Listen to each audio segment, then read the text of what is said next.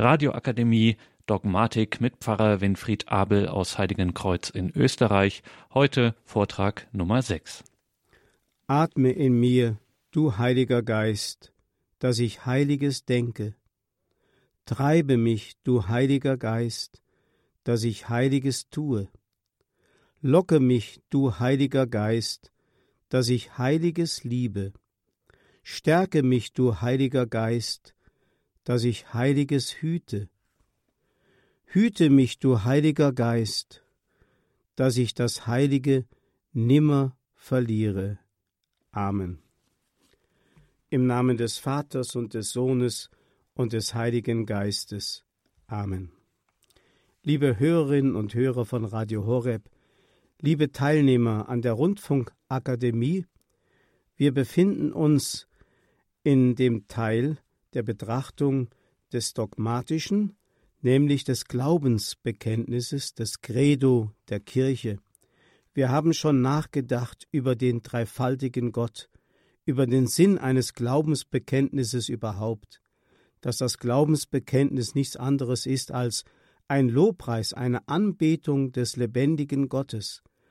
Deswegen auch die vielen Hymnen und Lieder, die man in Form des Glaubensbekenntnisses zu allen Zeiten komponiert hat. Die größten Komponisten und Liedkünstler aller Zeiten haben das Credo vertont in wunderbarer Weise.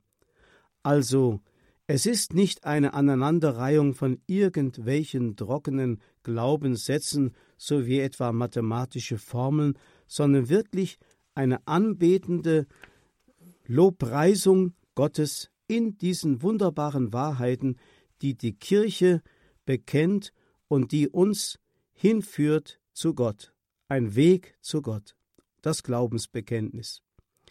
Heute denken wir weiter nach in einer dritten Einheit über Jesus Christus. Was sagt Jesus, den wir als den Christus bekennen, wie wir das in der letzten Einheit betrachtet haben? Was sagt Jesus über sich selbst? Der jüdische Schauspieler Ernst Ginsberg, der 1964 verstorben ist, war als Jude emigriert in der Nazizeit in die Schweiz und das hat ihm das Leben gerettet, und dort konvertierte er zum Katholizismus. Als er dann nach dem Krieg wieder auf die Bühne in Berlin zurückkam, hat ihn bald eine heimtückische Krankheit heimgesucht, und sterbend hat er noch sich selber und auch der Öffentlichkeit darüber Rechenschaft gegeben, warum er den Weg des Christentums gefunden hat und was ihn da überzeugt hat. Und das war vor allem eben auch die Gestalt Jesu. Da diktiert er oder schreibt er sterbend noch Folgendes. Ein Mensch, der Worte sagt, wie Himmel und Erde werden vergehen, aber meine Worte werden nicht vergehen. Worte, denen sich viele entsprechende an die Seite stellen lassen, zugleich auch Worte, wie sie niemals einer der Propheten von sich zu sagen gewagt hätte, ein solcher Mensch wäre nur als größenwahnsinnig zu bezeichnen, wozu die ganze, zugleich gewaltige und demütige Erscheinung Christi in lebendigem Widerspruch steht. Es bleibt also sogar vom rein rationalen Standpunkt aus vorausgesetzt, dass man vom Wesen Christi in Liebe ergriffen ist, keine andere Wahl, als ihm seinen Anspruch, Gottes Sohn zu sein, schlicht zu glauben. Wunderbar gesagt. Also ein Mensch, der sich diese Worte Jesu zu Herzen nimmt, aber der auch vom Wesen Christi in Liebe ergriffen ist. Das heißt, Jesus hat ihn berührt, Jesus hat ihn ergriffen und er hat sich ergreifen lassen, und dann erkennt er, dass es nichts anderes gibt, als das zu glauben, was Jesus gesagt hat. Er ist der Weg, die Wahrheit und das Leben. Wir müssen also ganz klar unterscheiden zwischen einer objektiven Wahrheit, die immer vorgegeben ist, und einer subjektiven Wahrheit, wie der Mensch sie glaubt, wenn er Ja sagt zu dem, was Gott offenbart. Zum Beispiel muss eine Medizin so etwas wie eine objektive Heilkraft haben, aber zugleich muss der Kranke auch an die Wirkung glauben und die Medizin selber einnehmen. Das ist die subjektive Seite. Beides muss zusammenspielen. Zunächst einmal muss die Medizin eine Wirksamkeit haben, auf der anderen Seite muss der Mensch es zulassen, dass diese Wirksamkeit sich auch entfalten kann. Das gilt auch so in der Weise, wie der Mensch Gott begegnet. Gott ist uns vorgegeben, er ist die Wahrheit, aber ich muss diese Wahrheit auch zulassen. John Henry Newman, der berühmte englische Theologe, inzwischen auch selig gesprochen, der hat ja die Glaubenslehre eine Zustimmungslehre genannt. Das heißt, ich muss nur noch zustimmen zu dem, was Fakt ist, zu dem, was gesetzt ist, zu dem, was mir vorausgeht und was über meinem Horizont ist. Jetzt betrachten wir einfach einmal in diesem Zusammenhang die Aussagen, die Jesus über sich selbst macht, und zwar diese bekannten Ich bin Aussagen, die daran erinnern, wie einst äh, Mose vor dem brennenden Dornbusch von Gott diese Offenbarung erhält, ich bin, der ich bin, oder wie Jesus es übernimmt und sagt, noch ehe Abraham wurde, bin ich. Dazu eine kurze Erzählung aus den Erzählungen der Chassidim von Martin Buber, dem Religionsphilosophen. Der schreibt, ein Schüler des großen Magids, eines Rabbi, hatte etliche Jahre dessen Unterweisung empfangen und gedachte heimzukehren. Unterwegs besann er sich, er wollte in Karlin Rabbi Aaron aufsuchen, der vor dem im Lehrhaus des Magids sein Gefährte gewesen war. Es ging auf Bitternacht, als er die Stadt betrat, aber sein Verlangen nach dem Anblick des Freundes war so groß, dass er sich sogleich zu dessen Haus wandte und an das erleuchtete Fenster klopfte. Wer ruft? hörte er die vertraute Stimme fragen und antwortete, da er gewiss war, dass auch die seine erkannt würde, nichts als Ich. Aber das Fenster blieb verschlossen, und von innen kam kein Laut mehr, ob er auch wieder und wieder pochte. Endlich schrie er bestürzt Aaron, warum öffnest du mir nicht? Da entgegnete ihm die Stimme seines Freundes, aber so ernst und groß, dass sie ihn fast fremd dünkte. Wer ist es, der sich vermisst, sich ich zu nennen, wie es Gott allein zusteht? Als der Schüler dies vernahm, sprach er in seinem Herzen, meine Lehrzeit ist noch nicht um, und kehrte unverweilt nach Mesrich zurück. Diese Ich bin Aussage kommt nur Gott zu. Und wenn Jesus sich mit solchen Ich bin Aussagen offenbart, dann muss uns schon deutlich werden, dass hier eine Autorität spricht, die göttlicher Natur ist. Wenn er zum Beispiel sagt, ich bin das Licht der Welt, dann will er daran erinnern, dass er sozusagen in der Finsternis dieser Welt, wie das ja auch im Prolog des Johannesevangeliums zum Ausdruck gebracht wird, das Licht ist, das die Finsternis erleuchtet und den Menschen den Weg zeigt und den Menschen Hoffnung gibt und ihnen den Sinn des Lebens erschließt. Ich bin das Licht der Welt.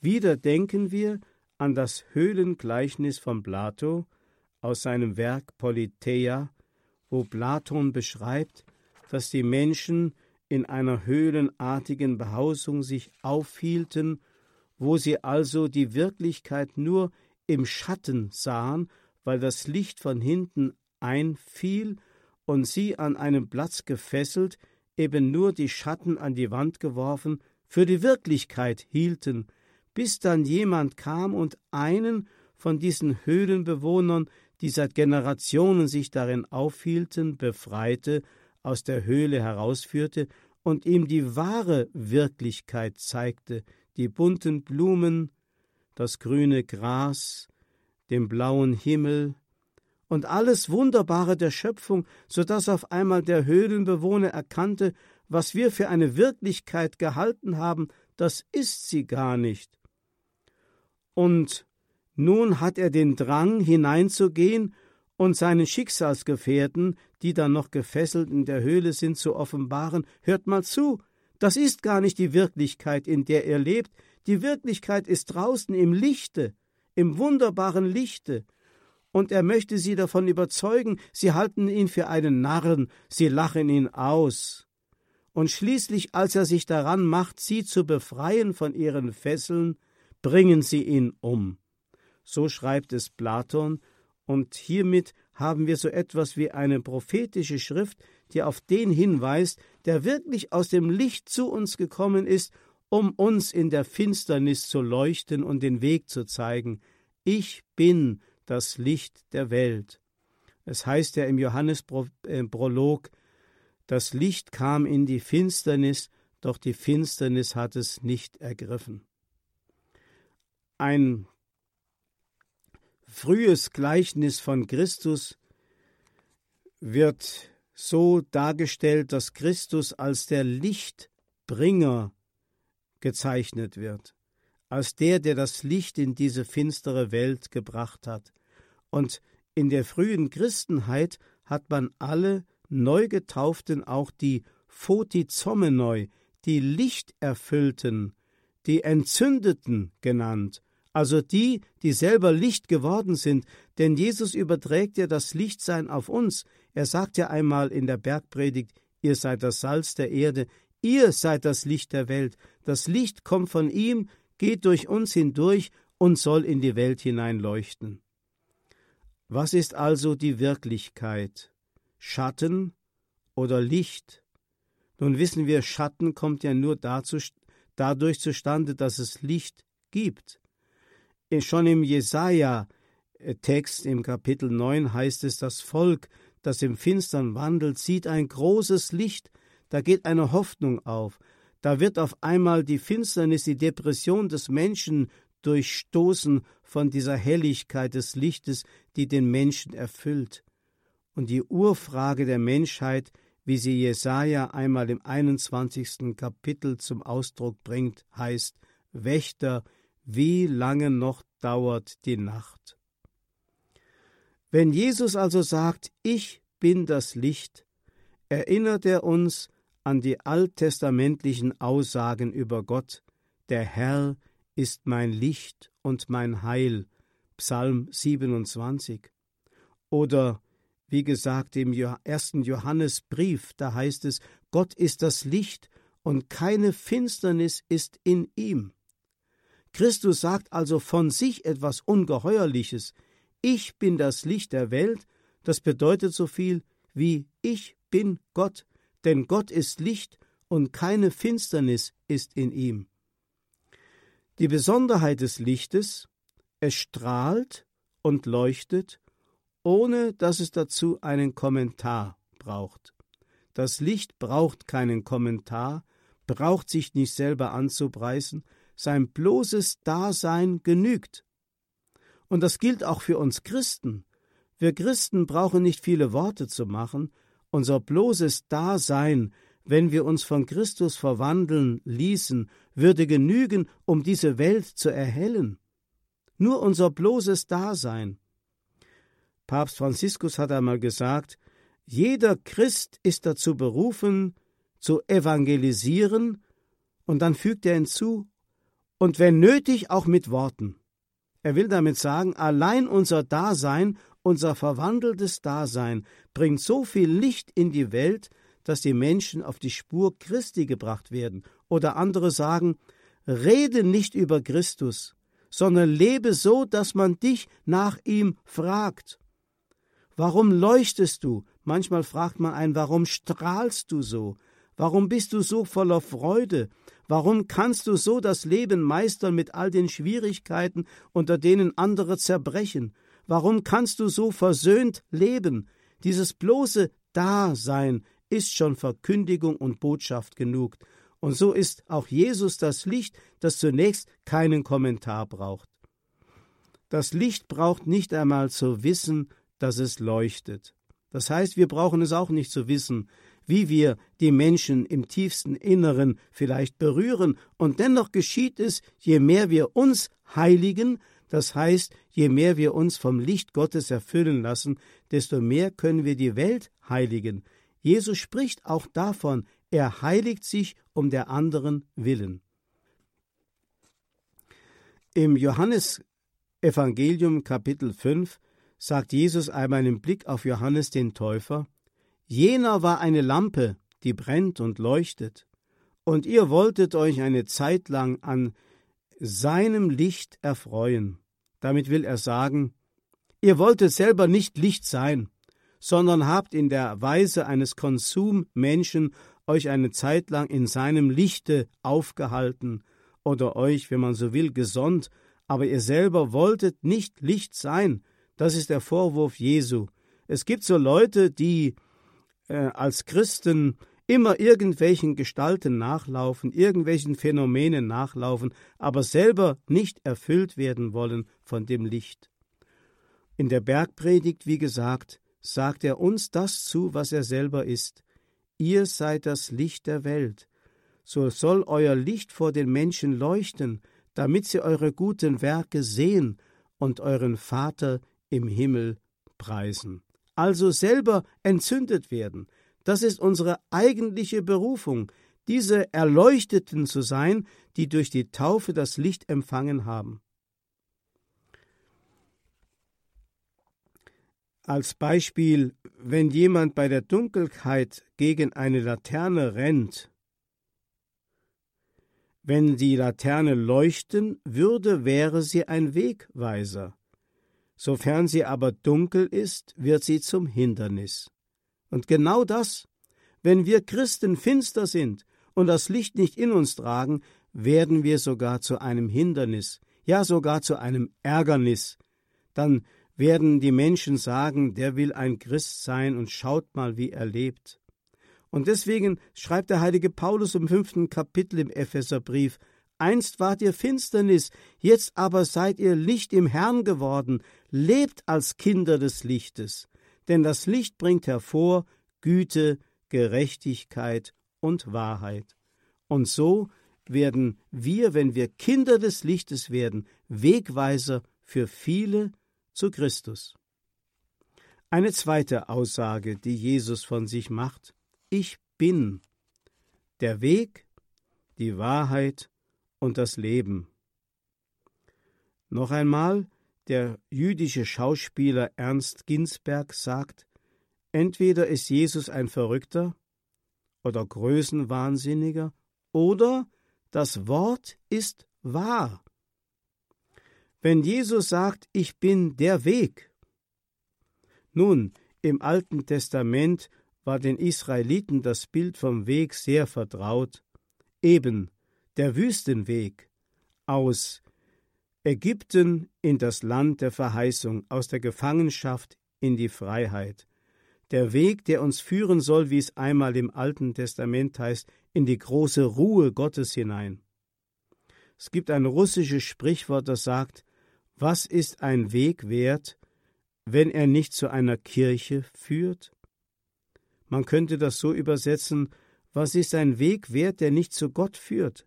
Oder anders, was ist ein Weg wert, wenn er nicht zum Vaterhaus führt? Wir sehen uns dann im Bild des verlorenen, heimkehrenden Sohnes.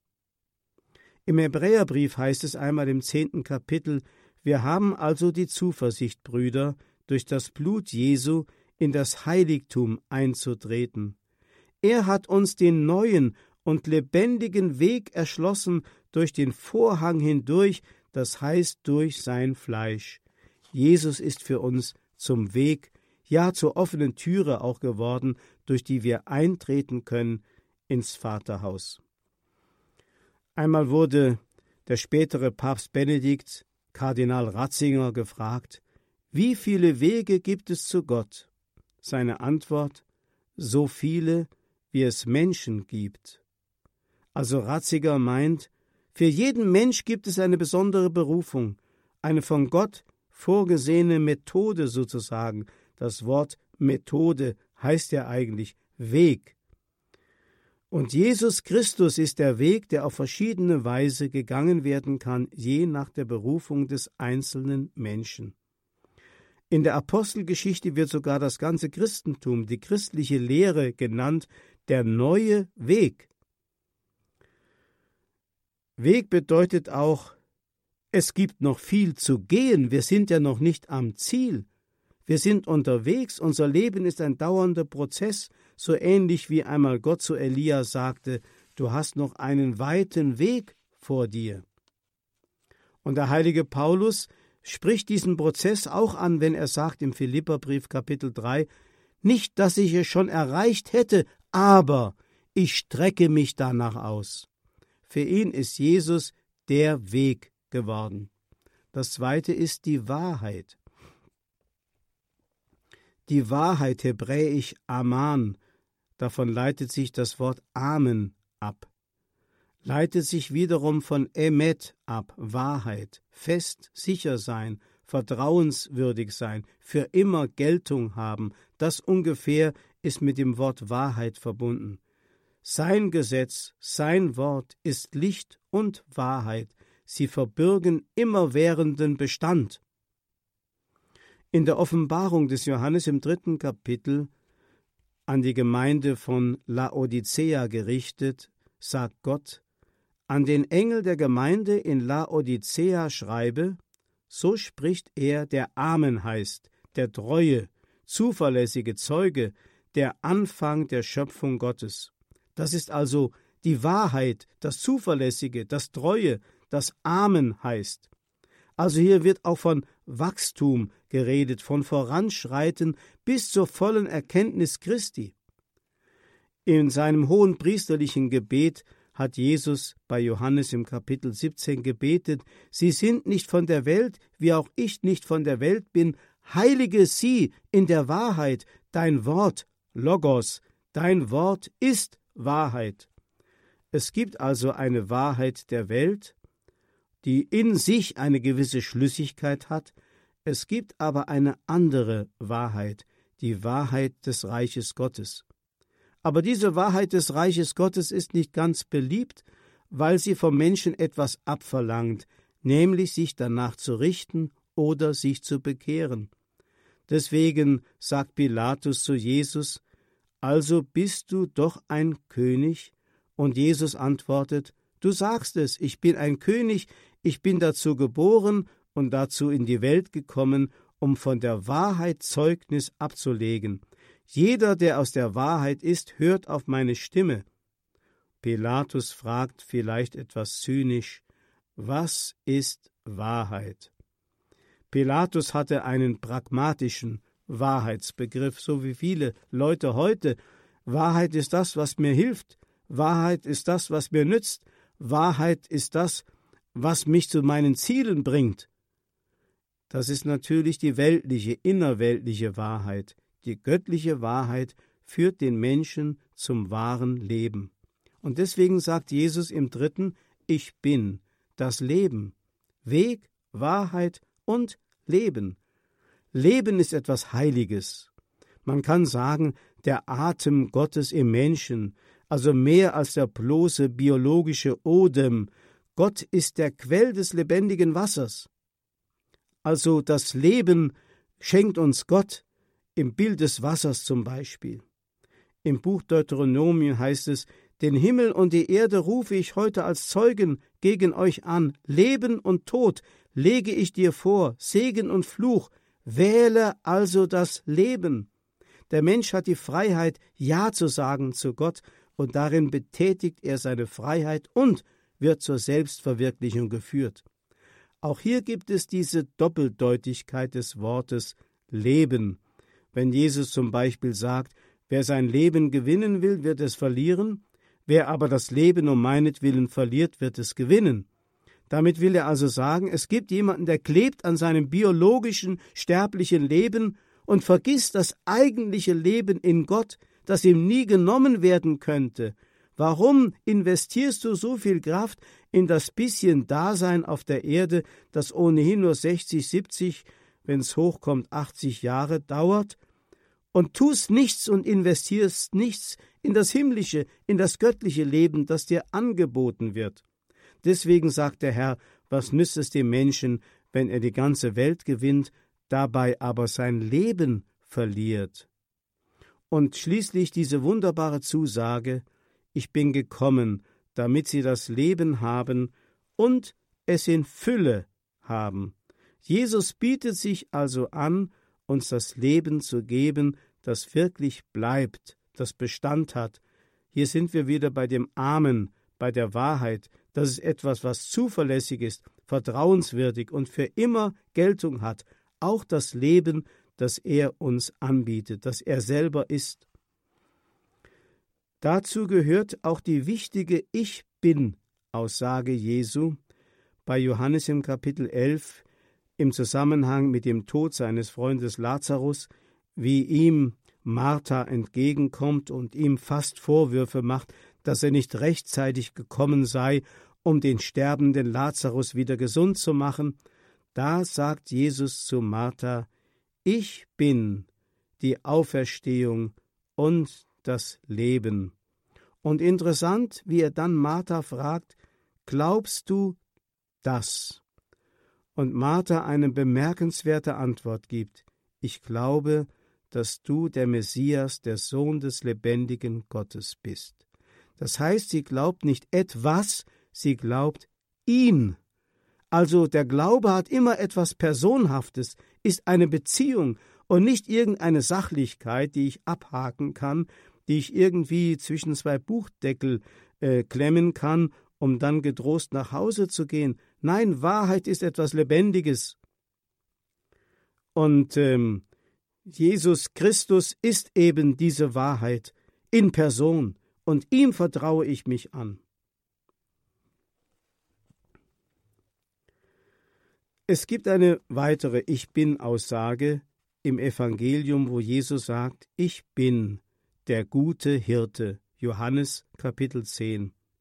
Da gibt es die alttestamentlichen Vorbilder, dass also Abel, der Sohn Adams und Evas, ein Hirte war und äh, David, der dann später zum Hirten des Volkes, also zum König erwählt wird, auch ein Hirte war dass Jesus in Bethlehem geboren wurde, wo David eben sein Hirtendasein verbracht hat, und daher auch die Hirten auf dem Feld bei der Geburt Jesu, denn der gute Hirte wird geboren, also müssen doch auch die Hirten dabei sein. Also der Hirte begleitet uns schon im Alten Testament, denken wir an den wunderschönen 23. Psalm, der Herr ist mein Hirte, bis ins Neue Testament hinein. Im Alten Testament werden die Könige schlechthin die Hirten des Volkes genannt. Es ist bei Ezechiel im Kapitel 34 von den bösen und schlechten Hirten die Rede, die die Schafe nur schlachten und äh, ausnutzen. Wer ist der gute Hirte? Jesus stellt den schlechten Hirten den guten Hirten entgegen, denen, die also Mietlinge sind, die nur für Geld die Schafe weiden, der gute Hirte ist nicht nur der, der die Schafe auf die gute Weide führt, er ist nicht nur der, der die Schafe vor den reißenden Wölfen beschützt und bewahrt und für die Schafe eintritt, sondern er ist der, der sein Leben hingibt für seine Schafe. Ich bin der gute Hirt, also der, der sein Leben hingibt. Das ist übrigens ein Bild geworden, das in der frühen Zeit des Christentums für die Christen so eine Chiffre für den Gekreuzigten wurde. Man konnte ja in der römischen Welt, auch in der germanischen Welt, Christus als Gekreuzigten noch gar nicht den Leuten zumuten, also dieses Bild eines Kreuzes oder eines am Kreuze sterbenden Gottes, das war unvorstellbar. Ein Gott hatte ein Held zu sein, ein Gott musste etwas Großes, Gewaltiges sein. Also hat man bei den Römern Christus dargestellt mit einem Lamm auf den Schultern.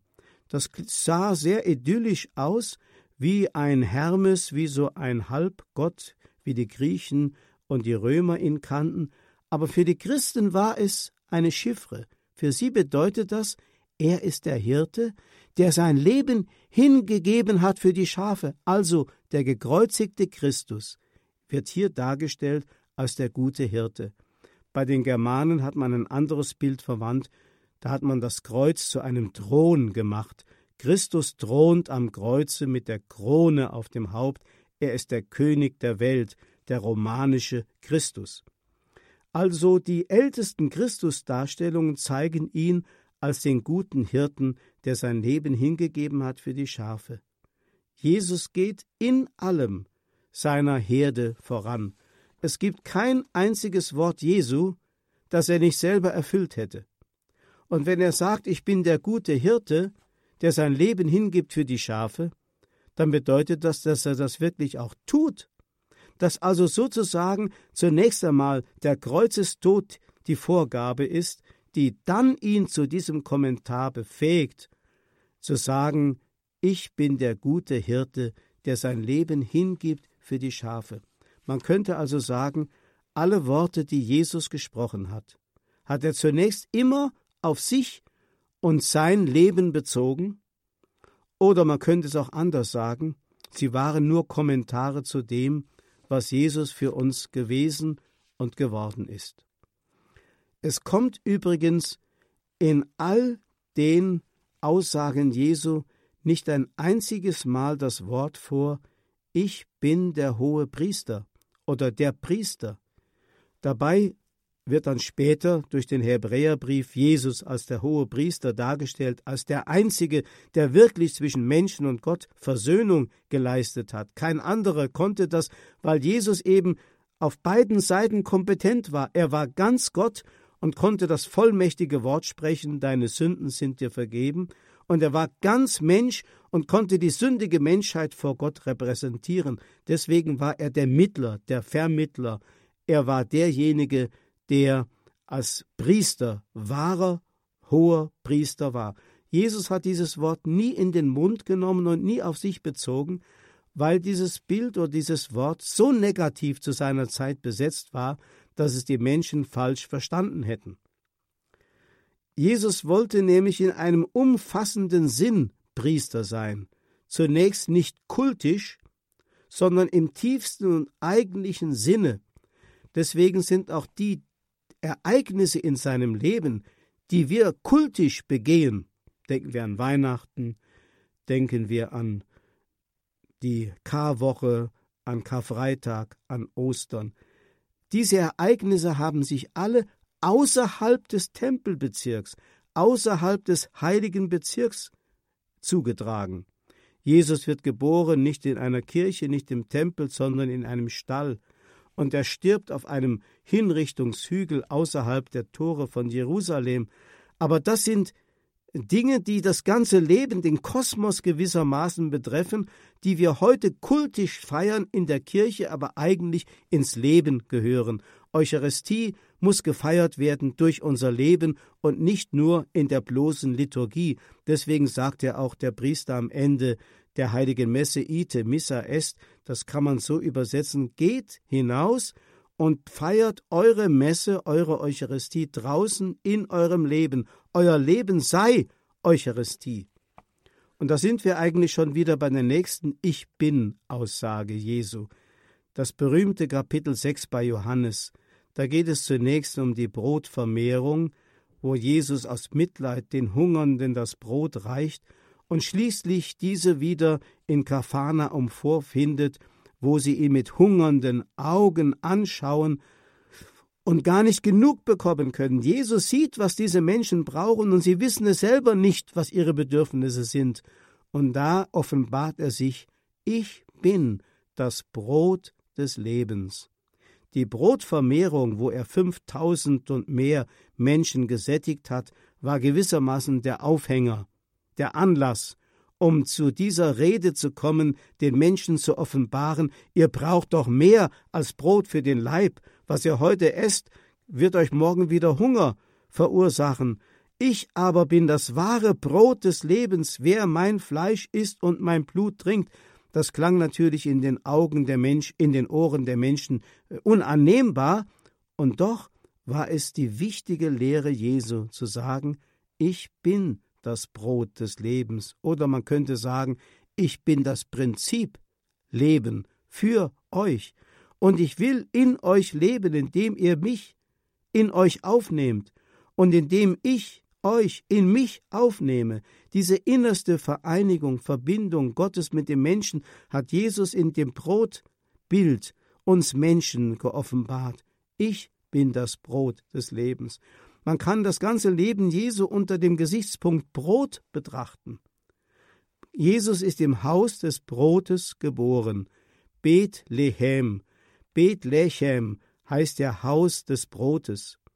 Und er ist im Zeichen des Brotes gestorben.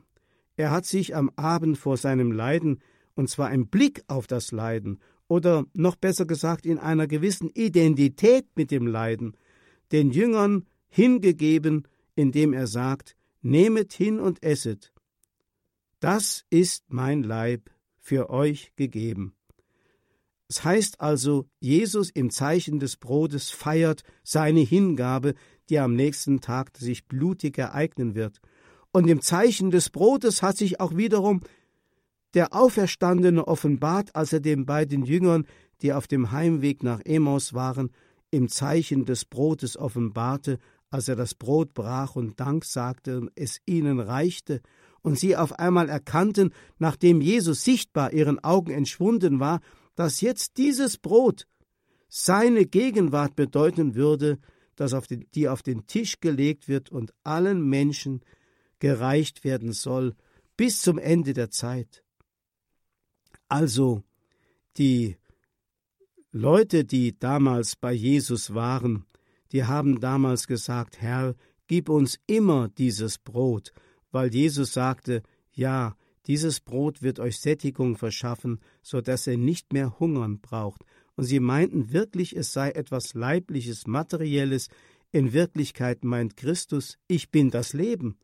Denn Brot und Leben ist dasselbe. Der polnische Bruder Albert, der Adam Schmierlowski hieß und von Papst Johannes Paul II. heilig gesprochen wurde, der als Penner unter Pennern in Krakau gelebt hat und 1916 gestorben ist, der sagte einmal zu seinen Gefährten, die sich ihm angeschlossen haben, Man muss gut sein wie Brot, gut wie das Brot auf dem Tisch, in Reichweite unserer Hand. Wer will, schneide ein Stück davon ab. Das Brot ist für die Hungrigen. Ich betrachte den Herrn in der Eucharistie. Hat seine Liebe jemals etwas Schöneres erfunden? Ist er Brot, so lasst auch uns Brot sein. Geizig ist, wer nicht wie er handelt. Lassen wir uns aufessen, wie Jesus in der Eucharistie. Wunderbar gesagt, wir selber sollen Brot sein für die Welt. Deswegen empfangen wir auch das Brot Christi, ihn selber in der Gestalt des Brotes in der Eucharistie, um selber Brot zu werden für die Menschen. Wir sollen uns von ihnen aufessen lassen, aufzehren lassen. Nur so können wir unsere Berufung erfüllen. Sich verzehren lassen, es erinnert an eine Kerze, die nur Licht bringen kann, indem sie sich materiell verzehrt und verzehren lässt. Liebe ist also totale Hingabe, und eine größere Liebe hat niemand, als wer letztlich auch sein ganzes Leben hingibt, wie Brot, das sich aufessen lässt. Hier wird so etwas deutlich wie ein bräutliches Geheimnis, diese Durchdringung, dieses Einswerden, was Menschen ja nie so können, selbst wenn sie sich noch so sehr lieben, Mann und Frau, sie bleiben immer zwei getrennte Personen. Aber im eucharistischen Geheimnis findet eine Verschmelzung zwischen Gott und Mensch und Mensch und Gott statt. Wie sie im bräutlichen Geheimnis zwischen Mann und Frau gar nicht so intensiv erlebt werden kann. Aber das ist sozusagen schon so etwas wie eine Vorwegnahme des himmlischen Hochzeitsmahls. Jesus sagt, ich bin das Brot des Lebens. Wir wollen noch kurz eine letzte Ich bin Aussage Jesu betrachten, ich bin der wahre Weinstock. Ich erinnere mich an den Besuch von Papst Benedikt XVI.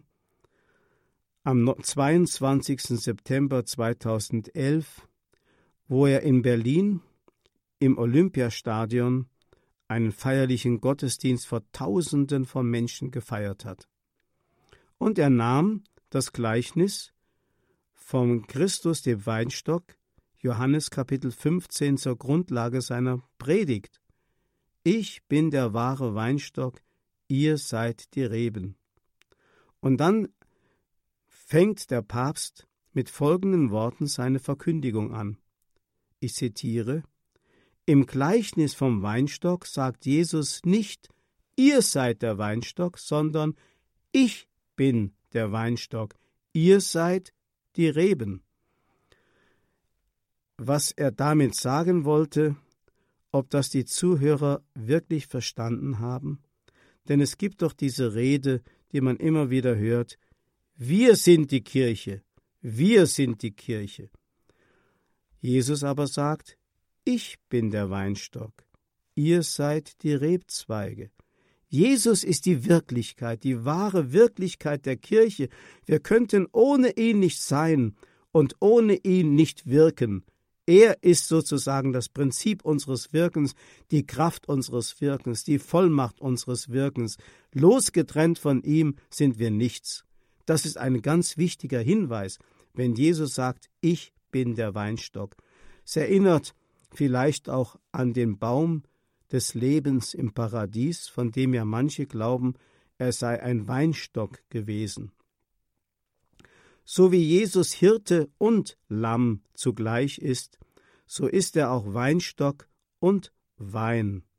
Der Wein hat ja die Besonderheit, in zwei Naturen zu sein und trotzdem eine Einheit zu bilden. Alkohol und der Rebensaft bilden eine solche organische Einheit, dass sie gar nicht auseinandergenommen werden können, deswegen eine einzige Wirklichkeit darstellen, eine Wesenheit aus zwei Naturen. Und so ist Jesus eine Wesenheit in zwei Naturen. Er ist Gott und Mensch und doch eine Person. Jesus will also sagen, wenn er sagt, ich bin der Weinstock, ihr seid die Rebzweige, will er sagen, ich bin der Absolute, der Seiende, Ihr aber seid relativ, das heißt, ihr könnt nur existieren in Bezug auf mich und von mir her, getrennt von mir seid ihr nichts. Nur durch Christus sind wir, wer wir sind, voll und ganz Mensch. Jesus betont auch darin in diesem Bild den sozialen Charakter der Gläubigen. Die Kirche ist das Zusammenwirken verschiedener Berufungen zu einer Einheit, die er selber sozusagen durch seinen Geist herstellt, weil sein Geist in, all den Glieder, in allen Gliedern in gleicher Weise gegenwärtig ist. Und so sollen wir aus ihm Frucht bringen, wenn wir richtig leben, wenn wir uns vom Geist erfüllen lassen. Wir sollen Frucht bringen, die nur möglich ist aus der engsten Anbindung an ihn. Also, man kann es auch so sagen, wir sollen die Freundschaft mit Christus leben. Freundschaft mit Christus, ein wunderbares Wort, das Johannes Paul II. einmal den Priestern in Fulda auf seinem Besuch 1980 zugerufen hat. Freundschaft mit Christus ist das Elixier des Lebens für jeden priesterlichen Menschen.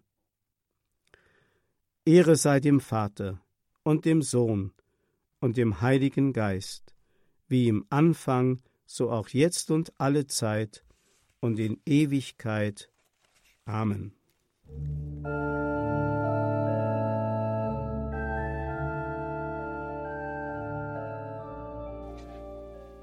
Das war Vortrag Nummer 6 der Dogmatik mit Pfarrer Winfried Abel aus Heiligenkreuz in Österreich im Rahmen des Katechistenkurses des Hauses St. Ulrich in Hochaltingen.